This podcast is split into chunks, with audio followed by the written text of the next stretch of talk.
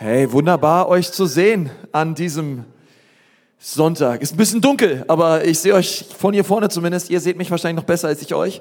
Ähm, Halleluja. Es werde Licht und es ward Licht. Halleluja. Ähm, gut euch zu sehen. Ich möchte mal mit uns beten und dann starten wir. Herr Jesus, danke dir von ganzem Herzen für diese Zeit, die wir zusammen haben dürfen. Und ich möchte dich jetzt bitten, dass du dein Wort segnest in Jesu Namen. Amen, Amen, Amen. Es gibt eine Predigtmitschrift, die kannst du gerne rausholen. Ich möchte mit uns gerne das Gebetsleben Jesu anschauen und mit uns gemeinsam überlegen, was wir von dem Gebetsleben Jesu lernen können. Und ich habe mal dieser Predigt den kreativen Titel gegeben, fünf Schlüssel ähm, eines konstanten Gebetslebens. Fünf Schlüssel eines konstanten Gebetslebens. Der erste Punkt lautet, ähm, nimm dir Zeit fürs Gebet. Jesus nahm sich Zeit fürs Gebet. Ähm, das ist ganz wichtig, weil wir alle haben keine Zeit. Zeit musst du dir immer nehmen. Wir haben alle gleich viel Zeit, aber Zeit ist immer etwas, was wir uns nehmen müssen.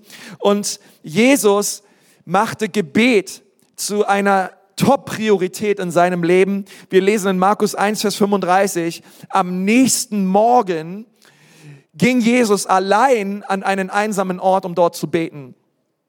Jesus nahm sich Zeit, um wirklich in die Gegenwart des Vaters zu kommen, um mit dem Vater im Himmel Gemeinschaft zu haben.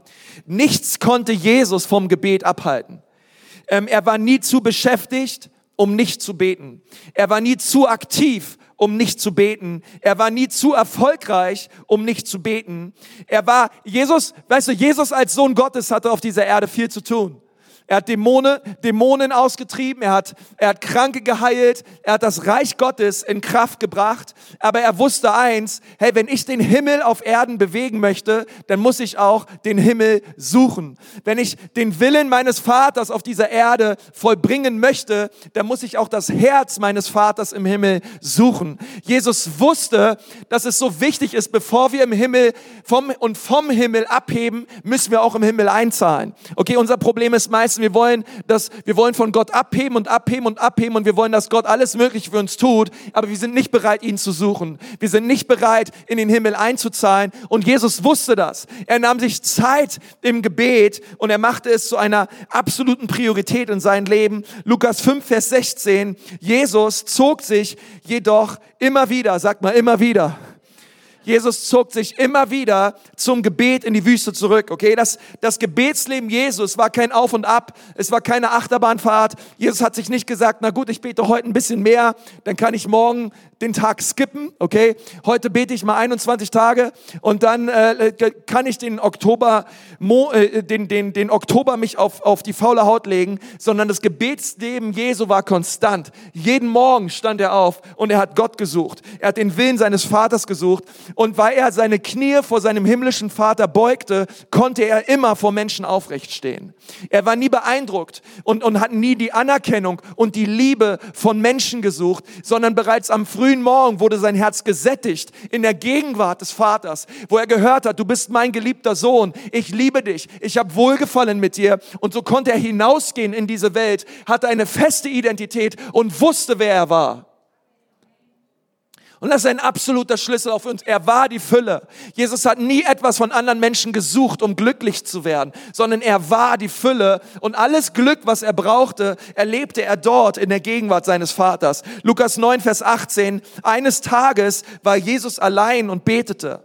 Nur seine Jünger waren bei ihm. Da fragte er sie, für wen halten mich die Leute eigentlich? Jesus war am Beten, er nahm sich die Zeit, er betete allein, er betete mit seinen Jüngern. Und ich möchte dich fragen, hast du eine Zeit des Gebets? Nimmst du dir Zeit fürs Gebet? Es geht, es geht in unserer Beziehung zu Jesus nicht um einen Sonntaggottesdienst, wo wir sitzen und eineinhalb Stunden und wieder nach Hause gehen, sondern es geht um eine lebendige Beziehung mit Jesus Christus. Es geht darum, dass wir ihn suchen. Gebet sollte nicht nur eine Disziplin sein. Disziplin ist die niedrigste Form von Jüngerschaft. Es geht um Beziehung.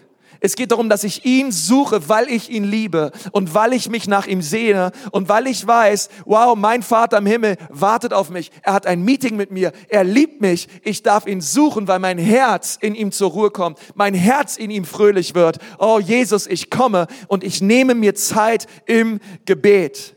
Jesus hatte eine Zeit des Gebets. Hast du eine Zeit des Gebets? Das zweite ist, es gab einen Ort des Gebets. Jesus hatte einen Ort des Gebets. Er, er hat in der Wüste gebetet. Als er in Jerusalem war, ging er auf den Ölberg um zu beten. Er betete am See Genezareth. Jesus hatte einen Ort des Gebets. Wüste hört sich jetzt nicht gerade prickelnd an, finde ich. Oder das Siebenkehlstraße 18 schon viel besser. Ja, mit Kaffee und morgen wollen wir gemeinsam beten, okay? Ähm, aber Jesus hat gesagt, okay, egal wie die Umstände sind, egal wie heiß es ist, egal wie es ausschaut, die Zeit mit meinem Vater ist mir wichtiger als die Umstände.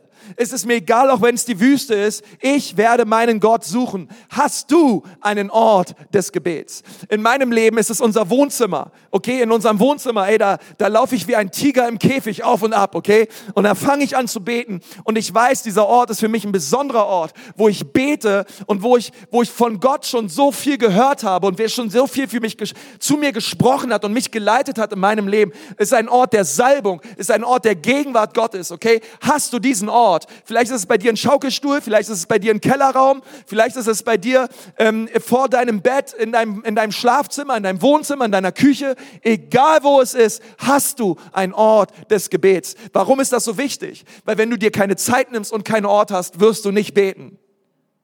Wir brauchen diese Zeit und wir brauchen einen Ort, um Gott zu suchen. Das dritte, was ich sehe in dem Gebetsleben Jesu ist, Jesus betete laut. Sagt mal alle laut. Okay? Und ich möchte dich bitten, dass du das nicht falsch verstehst. Okay, manchmal kann laut beten komisch sein und merkwürdig. Ja, ähm, es geht jetzt nicht darum, dass du morgens ähm, in dein Büro fährst und dein Computer geht nicht und du fängst laut Hals an, das Blut Jesu über deinen Computer zu rühmen.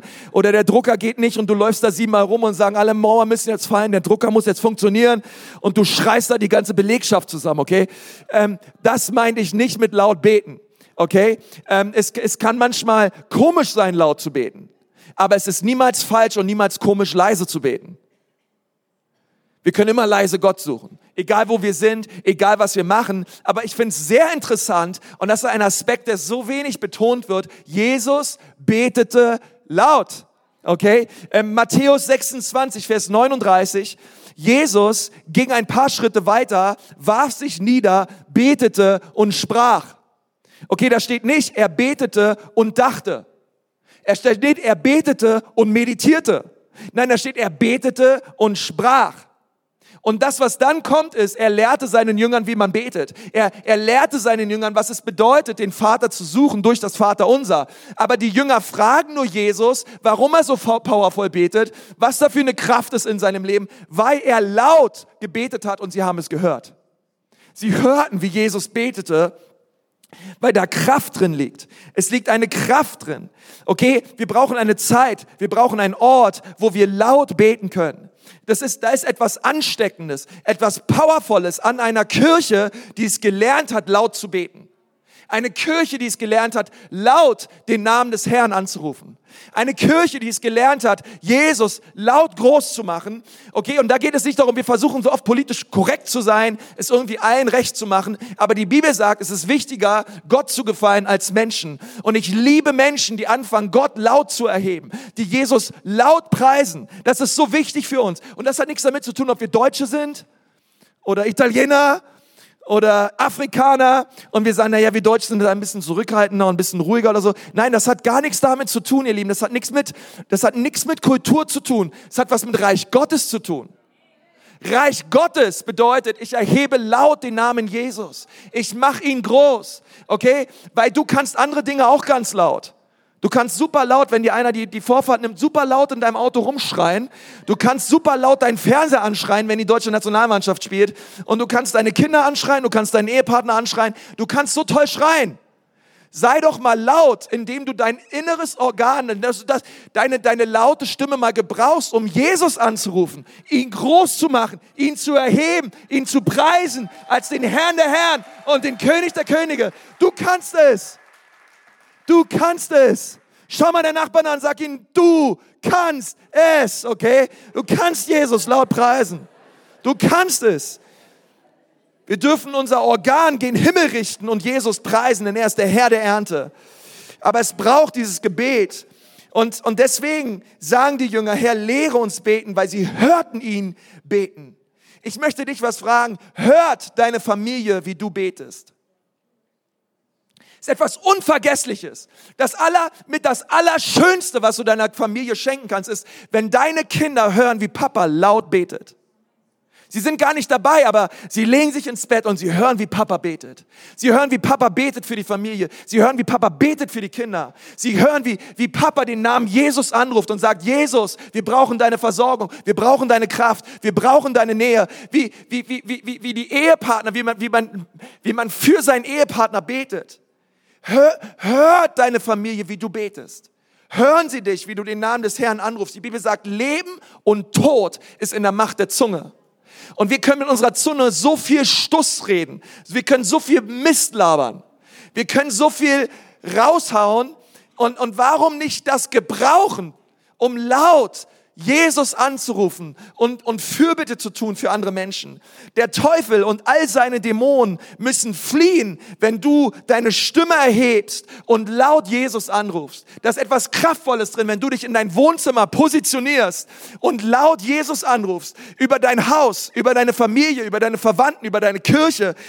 Gott schickt seine Engel und er schickt Bewahrung und er schickt Schutz und er ist dabei, wenn du betest. Er, er heiligt diesen Ort und er umgibt dich mit seiner Gnade und mit seiner Gunst. Jesus nahm sich Zeit zum Gebet, er hatte einen Ort des Gebets und er betete laut. Er, seine Jünger haben es gehört. Er rief laut seinen Vater an. Und das vierte ist, er betete für Menschen beim Namen. Er betete für Menschen beim Namen. Lukas 22, Vers 31 bis 32. Zu Petrus gewandt sagte Jesus, Simon, Simon, pass auf, der Satan ist hinter euch her und Gott hat ihm erlaubt, die Spreu vom Weizen zu trennen. Aber ich habe für dich gebetet, dass du den Glauben nicht verlierst. Wenn du dann zu mir zurückgekehrt bist, so stärke den Glauben deiner Brüder. Das Gebet Jesu war nicht wischiwaschi, es war nicht querbeet. Jesus hat sich nicht morgens hingestellt und gesagt, Gott bitte segne alle Missionare auf dieser Welt, Amen, okay, sondern sein Gebet war spezifisch. Er, er, er, er nannte Menschen beim Namen. Und er sagt, Jesus selbst sagt, Petrus, ich habe für dich, spezifisch für dich beim Namen gebetet. Und ich möchte, dass du das hörst, was ich dir sage. Jesus betet auch für dich. Oh, Halleluja. Wenn dich irgendwas begeistern sollte, dann das. Jesus betet auch für dich. Wusstest du das? Wusstest du, dass Jesus für dich betet? Weißt du, dass er vom Vater im Himmel für dich eintritt? Römer 8, Vers 34. Wer will uns verurteilen? Christus ist es doch, der gestorben ist. Christus ist es doch, der auferweckt worden ist, der auch zur Rechten Gottes ist und der für uns im Gebet eintritt. Wow! Jesus betet für uns beim Namen. Jesus betete für Simon Petrus beim Namen. Und so wie der Teufel versucht hat, Hiob zu zerstören, so hat der Teufel auch versucht, Petrus zu zerstören. Der Teufel hat Gott gesucht, Gott ersucht, Gott um Erlaubnis gebeten, das Leben von Petrus zu sichten und zu sieben, wie man Weizen siebt und sichtet. Und das ist krass, weil die Bibel sagt in Johannes 10, Vers 10, der Dieb, der Teufel kommt nur, um zu rauben, zu zerstören und kaputt zu machen. Jesus aber ist gekommen, damit wir Leben haben und das im Überfluss. Und der Teufel hat gesagt, ich habe einen Plan mit Petrus. Ich sehe, wie die Hand Gottes auf ihm ist. Ich sehe, wie er mit Jesus unterwegs ist. Ich sehe, wie Petrus Kranke heilt. Ich sehe, wie er Dämonen austreibt. Ey, und ihr lieben Dämonen, sagt der Teufel, wir müssen unbedingt was gegen diesen Petrus tun. Denn ehrlich gesagt, wenn der aufsteht und vorangeht mit Jesus, der bringt uns richtig Schaden. Der macht unser dämonisches Reich so richtig kaputt. Aber wenn wir es schaffen, ihn aufzuhalten, wenn wir es schaffen, ihn zu versuchen, wenn wir es schaffen, ihn zu zerstören, dann werden die Pläne Gottes auf dieser Erde nicht zustande kommen. Aber ich merke, wie die Hand Gottes auf ihm ist und ich merke, dass Gott ihn berufen hat und einen großartigen Plan für ihn hat. Also lasst uns ihn zerstören. Und Jesus sagt, Petrus, der Teufel will dich zerstören, aber weißt du was? Ich habe für dich gebetet. Und das ist Hammer. Ich habe für dich gebetet und zwar habe ich nicht für dich gebetet, dass die Schwierigkeiten in deinem Leben aufhören. Ich habe nicht für dich gebetet, dass du nicht mehr durchs Feuer gehst. Ich habe nicht für dich gebetet, dass dein Kühlschrank immer voll ist und alles happy clappy und einfach ist in deinem Leben. Aber ich habe für dich gebetet, dass du deinen Glauben niemals verlierst. Du wirst durch Schwierigkeiten gehen und du wirst krasse Sachen in deinem Leben durchmachen. Und viele bei uns in der Kirche, ihr macht krasse Sachen durch. Aber Jesus hat für uns gebetet, dass wir unseren Glauben in all dem nicht aufgeben, sondern standhaft stehen in Christus und wissen, wer wir sind in ihm. Oh Jesus, danke, du hast für uns gebetet. Du bist für uns. Aber ich habe eine Frage an dich. Für wen betest du? Wen nennst du beim Namen vor dem Thron Gottes? Wer ist es, den du vor Gott bewegst? Wen betest du? Für wen betest du beim Namen? Denn ich möchte dir sagen, genauso wie es wahr ist, dass Dämonen zerstören wollen, ist es genauso wahr, dass dort Himmel, im Himmel Engel sind. Die Bibel sagt, diese Engel sind dienstbare Geister. Die warten nur darauf, okay, die warten nur darauf, auf diese Erde zu kommen und uns zu dienen, uns zu beschützen, uns zu umgeben. Und Jesus sagt, oh, ich habe diese Mutter gehört. Sie betet für ihre Kinder beim Namen. Engel, geht hin, beschützt und bewahrt sie. Gott, das ist die, in der geistlichen Realität, in der geistlichen Dimension, was wir sehen könnten, was unsere Gebete ausmachen. Könntest du es nur eine Sekunde sehen, du würdest nicht aufhören, für Menschen beim Namen zu beten.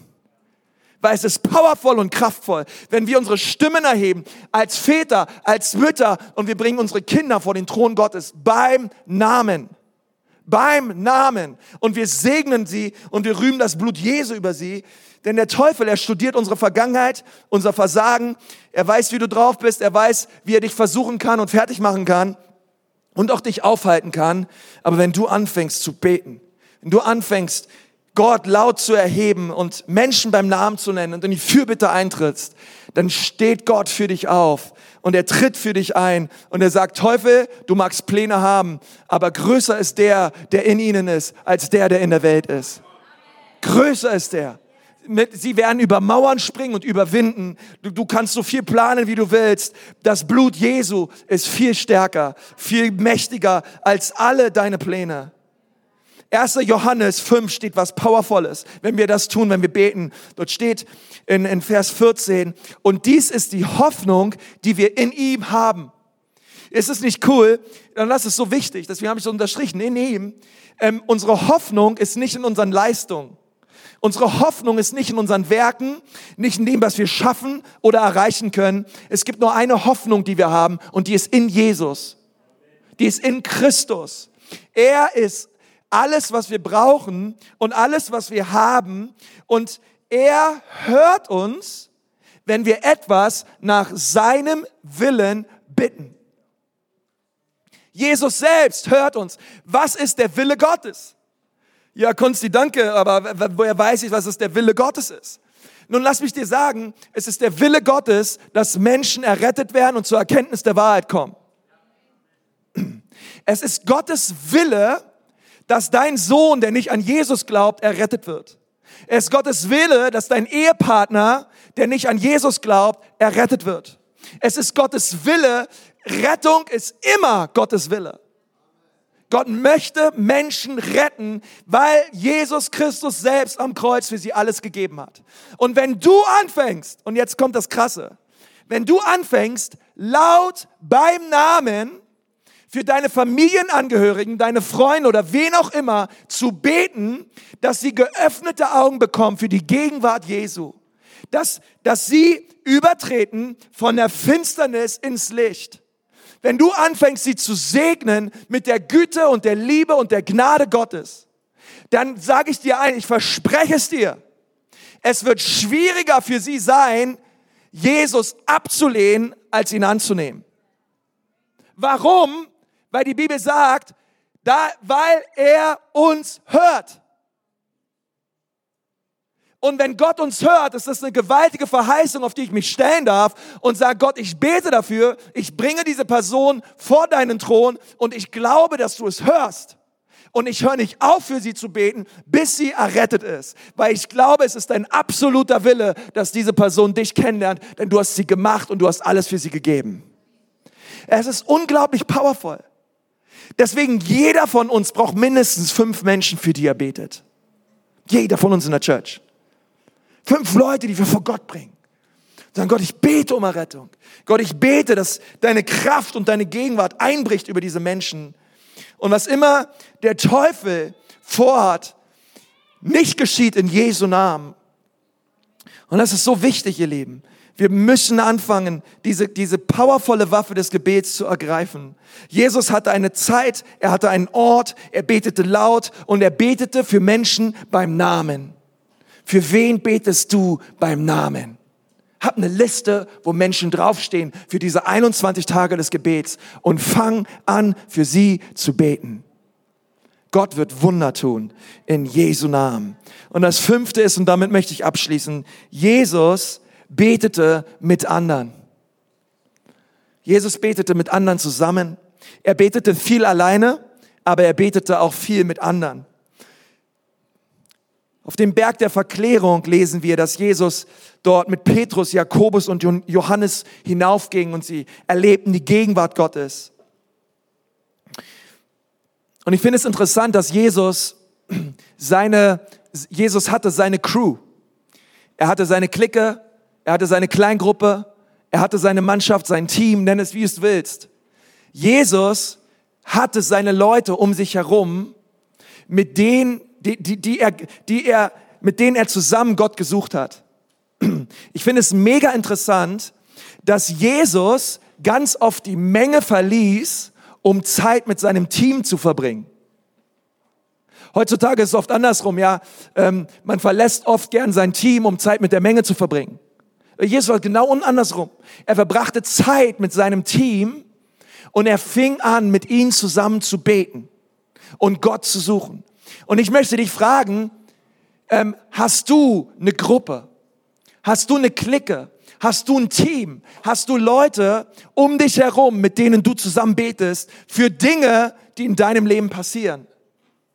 Wir lesen in Matthäus 18, Vers 18, ich versichere euch, was ihr auf der Erde binden werdet, das soll auch im Himmel gebunden sein.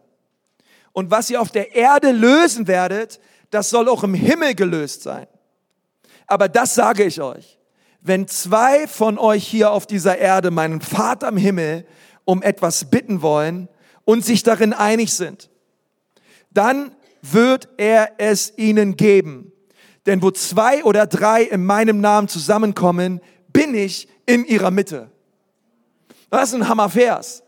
Ähm, wisst ihr, wir, wir, wir nehmen diesen Vers manchmal als Ausrede, warum nicht so viele Leute in den Gottesdienst kommen. Und wir sagen, naja, eigentlich, naja, gut, äh, zwei oder drei reichen, Halleluja. Ähm, aber äh, hier geht es um was ganz anderes.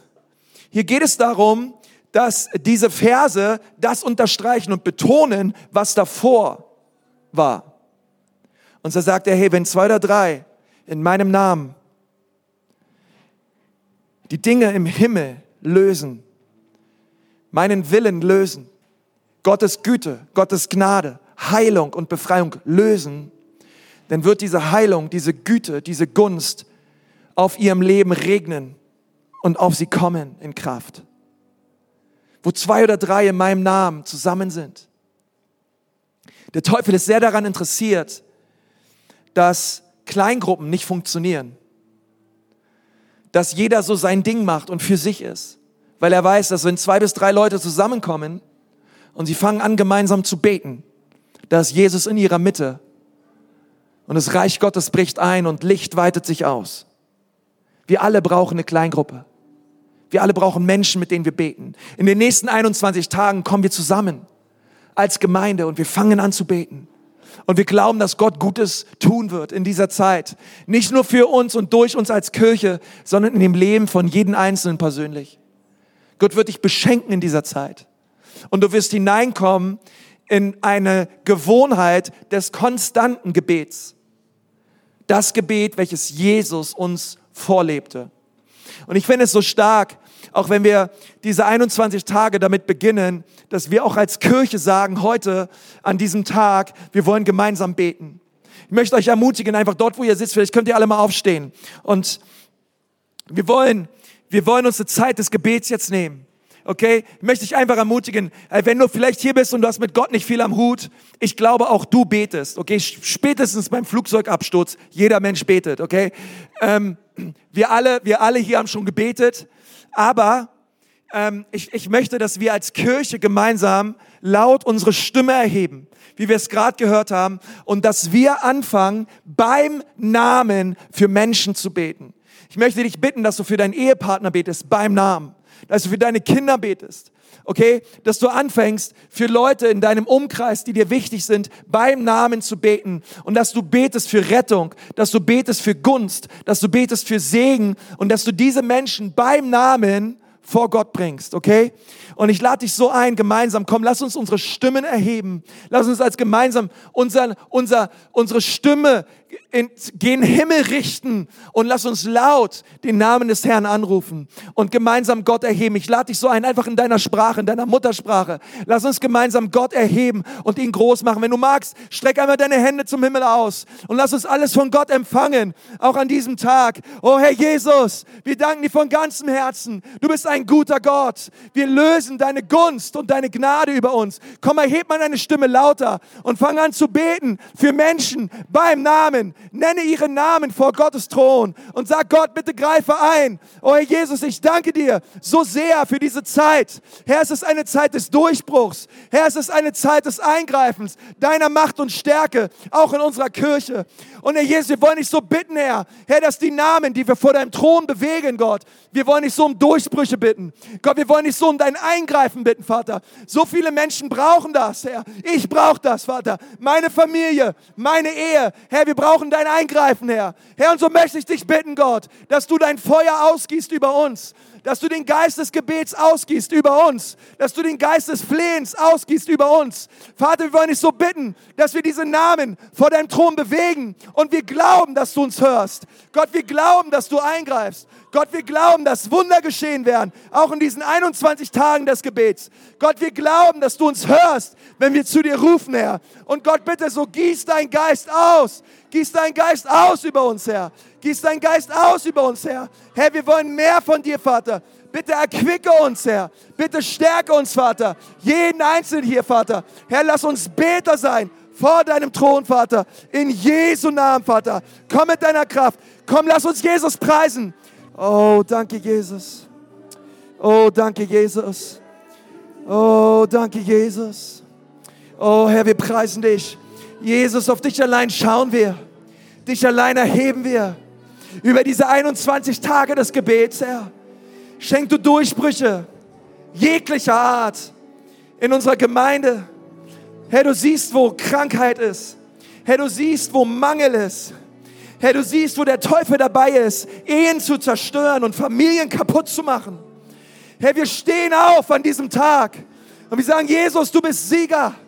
Dein Reich ist ein Reich der Kraft. Und Vater, wir beten um Wiederherstellung. Wir beten um Heilung. Wir beten um Vergebung, Vater, in all diesen Situationen, in Jesu Namen, Herr. Und wir rufen deinen Namen an, Jesus. Der Name, der über alle Namen ist, Herr. Der Name, der groß und mächtig ist, Herr. In Jesu Namen. Gott, dein ist die Herrschaft. Dein ist die Macht, Jesus. Niemand ist wie du, Herr. Oh, wir preisen dich, Herr. Du bist gut, Herr. Danke, Herr. Danke, Herr. Danke, Herr. Danke, Herr. Danke, Jesus. Du bist gut, Herr. Du bist gut, Herr. Du bist gut, Herr. Hey, ich möchte auch gerne noch so die Gelegenheit auch ergreifen. Hey, wenn Leute hier sind heute, und ich glaube, dass Gott Menschen hergeführt habt, ihr wisst eigentlich in eurem Herzen, dass ihr Jesus braucht. Und ihr wisst auch in eurem Herzen, dass ihr nicht mit Jesus lebt, aber ihr möchtet gerne mit Jesus leben. Ihr möchtet gerne heute Jesus einladen in eure Herzen und sagen, Jesus, hier bin ich, bitte rette mich. Bitte vergib mir meine Schuld. Bitte vergib mir, dass ich mein Leben lang ohne dich gelebt habe, Jesus. Heute komme ich zu dir. Und wenn das der Fall ist in deinem Leben, dann möchte ich dir sagen, dass Jesus hier ist, um dich zu retten. Er klagt dich nicht an. Er sagt dir nicht, dass, was du alles falsch gemacht hast sondern er zeigt dir sein Kreuz. Er zeigt, was er bereit war für dich zu geben. Und dann wirst du dieses Kreuz sehen und du wirst sagen, Jesus, tut mir so leid, wie ich gelebt habe.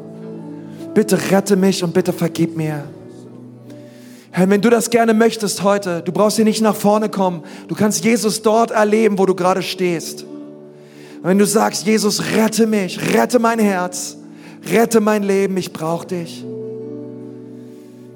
Ich will nicht mehr ohne dich. Jesus, ich brauche dich.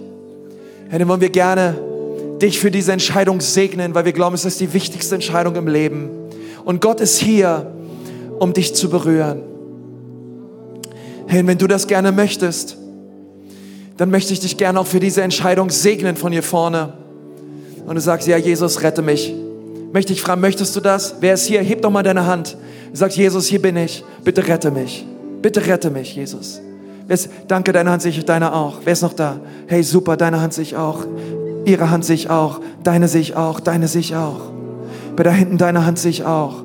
Deine Hand hier vorne sehe ich auch. Jesus, rette mich. Wer ist da? Sagt Jesus, rette mich. Rette mich, Jesus. Vergib mir meine Schuld, Jesus, und rette mich. Halleluja. Danke, deine Hand sich auch. Super. Komm, lass uns gemeinsam beten. Herr Jesus, wir danken dir so für die Menschen, die ihre Hand heben. Herr Jesus, wir bringen sie vor deinen Thron, Gott, und wir bitten dich, dass dieser Sonntag ein Tag des Heils ist in ihrem Leben, ein Tag des Durchbruchs. Danke, Jesus, dass dort, wo die Sünde mächtig ist, deine Gnade noch viel, viel mächtiger ist über diese Menschen. Und deine Gnade sucht diese Menschen jetzt heim. Deine Liebe und deine Güte führt sie zur Umkehr. Und wir segnen sie, Jesus. Und wir beten, Vater, dass ihr Glaube niemals aufhört. Jesus, dass das, was heute beginnt in ihrem Herzen, niemals aufhört. Und dass du sie jetzt berührst, Vater, gerade dort, wo sie stehen, mit der Kraft deines Heiligen Geistes. In Jesu Namen beten wir. Und die ganze Church sagt, Amen.